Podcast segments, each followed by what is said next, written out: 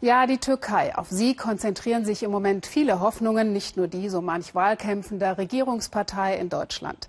Dass die Türkei auf dem morgigen EU-Gipfel in Brüssel gesprächsbereit ist, sickerte schon durch. Ankara soll zugesagt haben, zumindest diejenigen Migranten zurückzunehmen, die keinen Asylanspruch haben.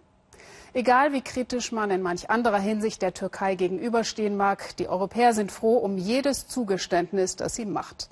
Oliver Meyer-Rüth hat für uns nachgeschaut, was die türkischen Sicherheitsbehörden jetzt schon unternehmen, um Menschen von der Flucht abzuhalten. Und er geriet gleich in eine Straßensperre. Verkehrskontrollen an einer Landstraße auf dem Weg zur Küste. Türkische Sicherheitskräfte bemühen sich seit Jahresbeginn verstärkt die Flüchtlingsbewegung Richtung Griechenland einzudämmen.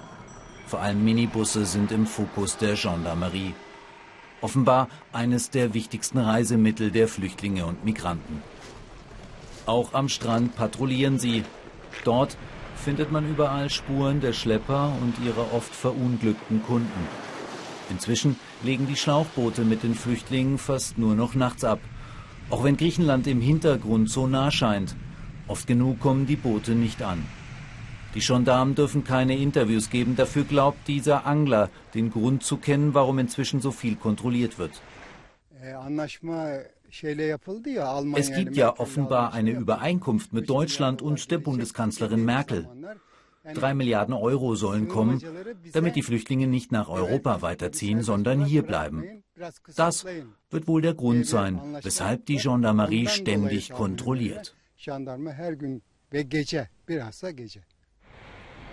Bilder, die vor kurzem im türkischen Fernsehen gezeigt wurden. Eine Razzia in der Küstenstadt Izmir. Polizisten in der Werkstatt eines Schlauchbootherstellers. Auch diese Aktion soll zeigen, dass es die Türkei ernst meint mit dem Kampf gegen die Schleusermafia. Eine Sisyphusarbeit, denn an der türkischen Küste soll es weit über 100 solcher Schlauchbootwerkstätten geben. Nach langem Suchen finden wir einen Hersteller.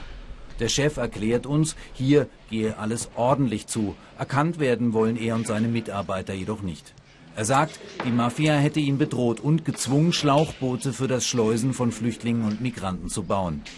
Viel sagen will er nicht, aber immerhin seien seine Produkte Qualitätsarbeit. Meine Boote kosten 1500 Dollar und ich gebe drei Jahre Garantie, mehr als die Chinesen. Durch das illegale Schleusen ist eine regelrechte Industrie an der türkischen Ägäisküste entstanden. Tausende verdienen an der Flucht vor Bomben und Armut.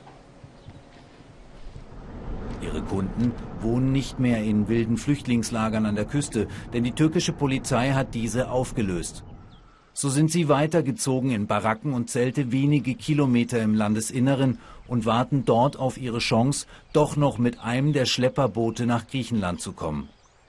Hier in der Nähe der Küstenstadt Foça leben etwa 100 syrische Flüchtlinge. Sie arbeiten auf den umliegenden Feldern eines türkischen Bauern.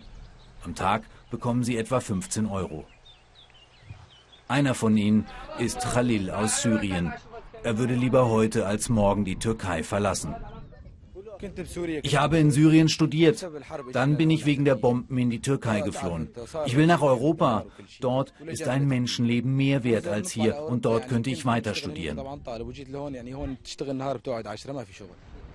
Khalil sitzt fest, denn auf der Flucht ist ihm das Geld ausgegangen. Im Schnitt kostet die Fahrt nach Griechenland 1000 Dollar.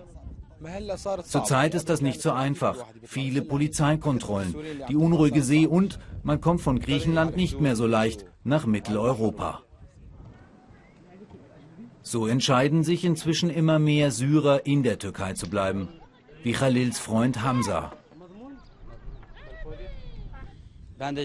Bis letztes Jahr dachte ich noch darüber nach, auch nach Europa zu gehen.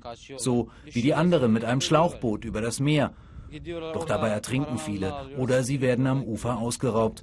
Ich bleibe deshalb lieber hier. Hamza kennt wie alle hier die grausamen Bilder der Ertrunkenen.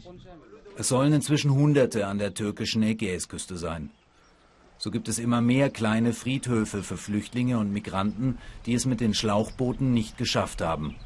Es sind Väter und Mütter, die die Hoffnung auf eine bessere Zukunft für ihre Familie hatten und deren Kinder. Die nicht einmal den ersten Geburtstag feiern konnten.